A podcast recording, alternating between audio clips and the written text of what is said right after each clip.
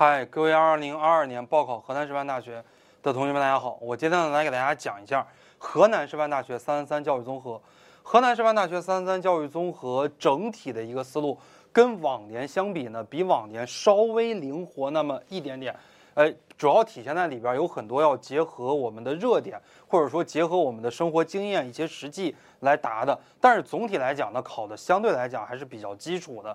首先我们先看一下啊，名词解释，名词解释一个五分，总共六个。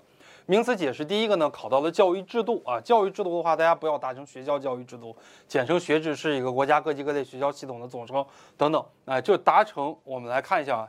教育制度跟学制是有一点点不一样的。学制是一个国家各级各类教育系统和教育机构的一个体系，一是各级各类教育机构以及组织的体系，比方说中央、地方学校三级管理这样的一个体系；二是教育机构与组织机构，他们之所以可以存在的一套整体的规则，包括条例、包括法案等等。这些呢是我们所说的教育制度啊，这样的一个名词解释。第二呢，教学啊，咱们河南师范大学的这个考题啊，尤其是名词解释考的还是比较基础的。这是我们教育学原理里边的一道题。教学就是在教育目的的规范下，通过教师有目的、有计划、有组织的引导和培养学生，积极主动的掌握系统的文化知识和基本的技能技巧，促进学生身心全面发展的过程。这样的一个过程呢，就是叫教学，也可以说是教师的教学生的。学双边共同的一个活动也可以啊。大学的三纲领八条目，我们直接答出来就可以了。大学之道，在明明德，在亲民，在止于至善。格物致知，诚意正心，修身齐家，治国平天下。如果能把这个完整答出来，其他都不写啊，也是满分了。三舍法是由北宋教育家王安石在西宁元丰新约时候所采取的一种教学改革的方方法，把太学分成了内舍、外舍和上舍。这种把取士和养士统归于学校教育的做法，在中国历史上呢是一大创举。这是我们谈到的三舍法啊，尤其是我说到了最后一点，这个意义一定要答出来。公学啊，公学是英国的一所学校。首先呢，我们先要答一下啊，是英国的一所学校，它是相对于聘请私人家庭教师而言的这种学校呢，是由国家公众团体集资兴办的，啊，它有一些特点，特点可以答出来，师资非常的好，教学环境非常的好，它只招收男生不招收女生，它教育的目的呢是培养国家的一般的公职人员，哎，呃，学费也比较贵啊，这是公学，呃，要答出它两三个特点是比较好的。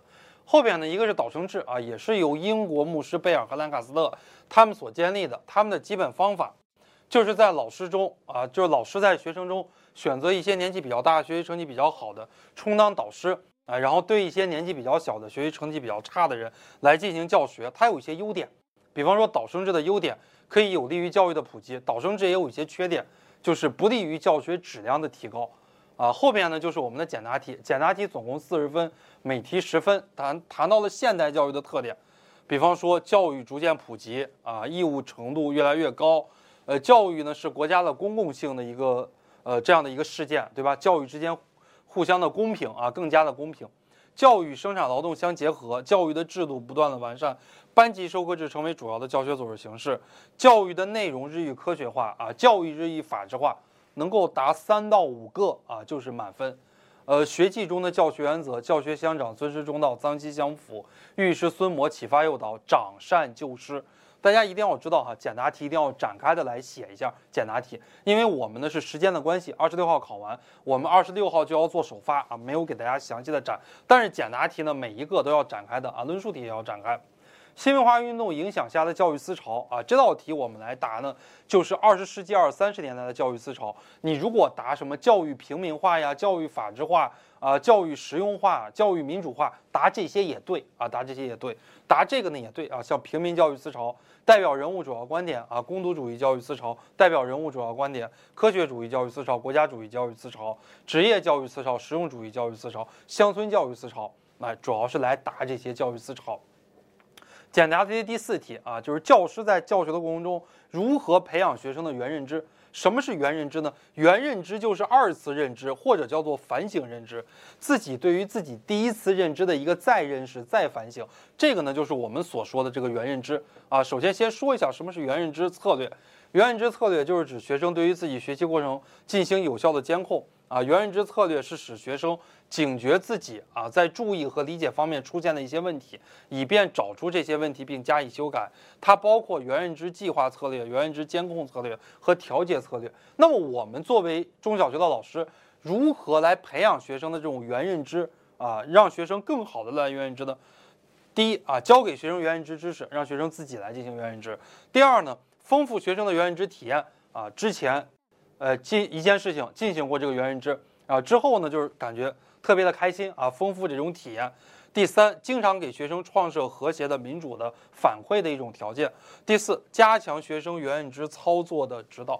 呃，这是作为老师如何促进学生的原认知。大家呢，再结合一些材料，或者说我们再进行一些拓展啊，结合一些我们生活的实际进行一些拓展就可以了。最后呢，我们来说到论述题啊，论述题总共是。两道题，每道题二十分。第一题我考察的是班主任应该具备的素养，在教育学原理十二章，我特别特别强调啊，这道题考试的可能性非常的大，在我们的充分资料里边也是有的。班主任需要具备的素养啊，是教教育教学的一个教育者，是学生日常工作的管理者，是学生健康成长的引导者，是学校文化的建设者。班主任的这个工作的任务和职责：了解学生，指导学生，组织班会。组织课外活动、校外活动，啊，以及其他的协调各方面的关系啊，评定学生的操行，做好班主任的工作计划与总结。一个班主任需要具备的一些素养啊，为人师表的风范，要相信教育的力量啊，要有家长的情怀，要有亲和力，要能歌善舞、多才多艺啊，还有一个要有这种创新素养啊，创新素养。要会写论文啊，发表论文有这种创新素养，或者呢叫做科研素养啊，往科研方面写也是可以的。这是我们说到班主任应该具备的一些素养，呃，第二道大的论述题呢是德育过程是教师引导下学生能动的过程。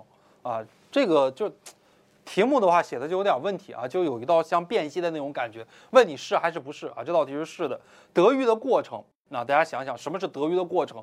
就是我从一个缺德的人，我从一个满嘴跑火车的人变成一个很文明的人，这是文明的过程吧？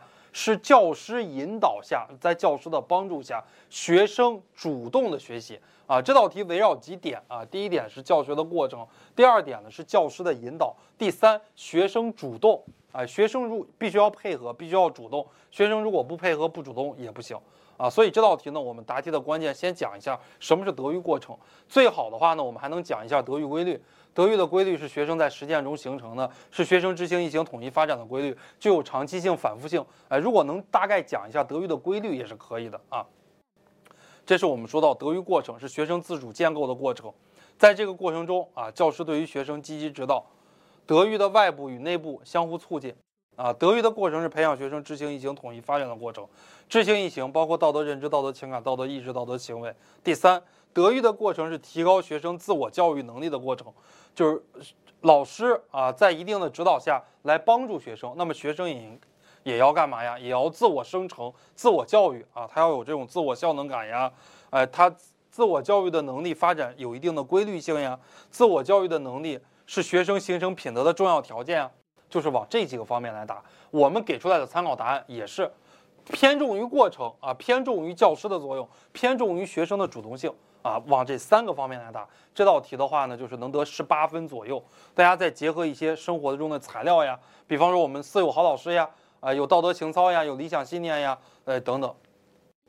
呃，论述题的第三题啊，我们来看一下论述题的第三题，讲到了裴斯塔洛奇的教育思想。裴斯塔洛奇是瑞士非常有名的教育家。首先答一下他的代表作《林哈德与哥鲁德》，哥鲁德是如何教育他的子女的？是在答他的教育的目的啊，培养完整发展的人，教育心理学化。啊，佩斯奥奇呢，把这个教育啊放到科学的高度，呃，来进行理解，用自然科学的方法来研究教育，让使儿童自己成为自己的教育者。课程的选择、教材的编写要符合青少年的身心发展规律啊，这些呢都是教育心理学化要素教育，就是我们教育应该从最简单的要素开始，日益转到更为复杂的要素啊，从而促进学生的和谐发展。那么这个后边呢，又包括了德育、智育、体育等等。哎，不同的要素啊，你应该如何从哪些方面来对学生进行教育？呃，佩斯奥奇还建立了初等学校各科教学法，比方说语言、算术、测量等等。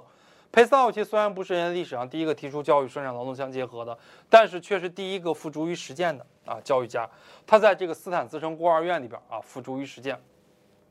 呃，论述题第四题啊，我们来看一下，根据你熟悉的学科啊，结合奥苏贝尔先行组织的的策略来进行教学设计。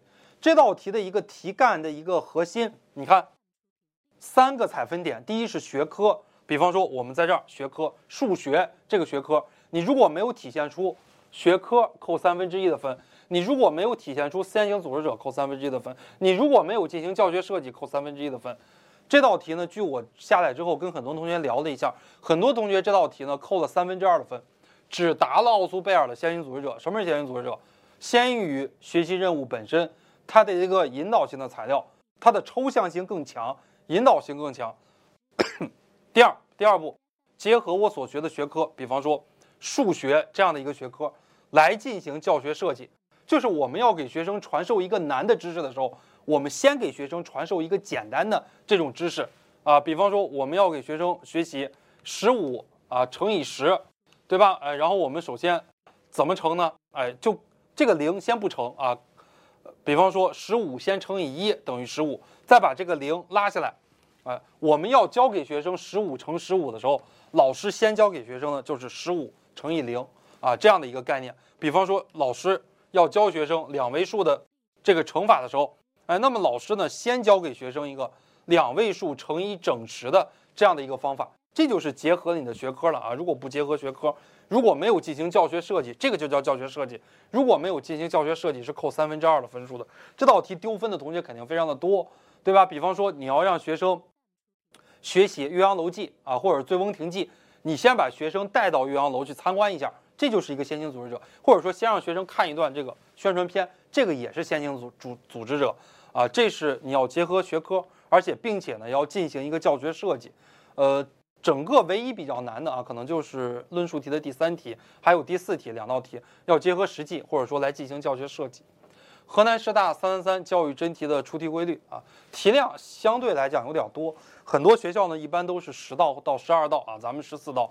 但是呢，比起很比起一些统考呀，还是要少很多啊。题型呢也比较分散啊，中教史三十，外教史三十，教育学原理六十，教育心理学三十分，结合一点点教育热点来考。名词解释总共有六个，简答题四个啊，然后论述题的话有两题啊，教心一题，外教史一题。然后后边的话呢，就是还有两道啊，还论述题总共有四道，涉及到的考点呢也比较分散啊，重复率的话呢也比较多。原题的话呢，以前啊，最近十一年考过的原题，从二零一零年啊到二零二一年，最近十一年考过的真题，或者说类似的考点啊，总共有六十分左右。相对来讲的话呢，咱们辅导的还是非常的充分的。咱们之前给大家提到的这些重要的点，绝大部分点的话，咱们还是预测到了。相信咱们星火自己的学生还考得非常的不错的。那么在明天晚上，就是在二零二一年十二月二十七号晚上，在我的微博姚博士，我们有考后指导课。教大家一下如何准备复试和调剂，那么如何读这些课外的一些书目。那明天的直播课也是非常重要的啊，希望很多的考研宝宝，尤其是考河南师范的同学们，大家可以来听，因为咱们每年复试和调剂辅导湖南辅导河南师范大学，咱们的上岸率是非常高的，而且咱们星火也在河南师范大学有一个地面的分校，可以给大家带来很多的指导。呃，祝所有的考河南师范大学的同学们可以考研成功，一战成硕啊！谢谢大家。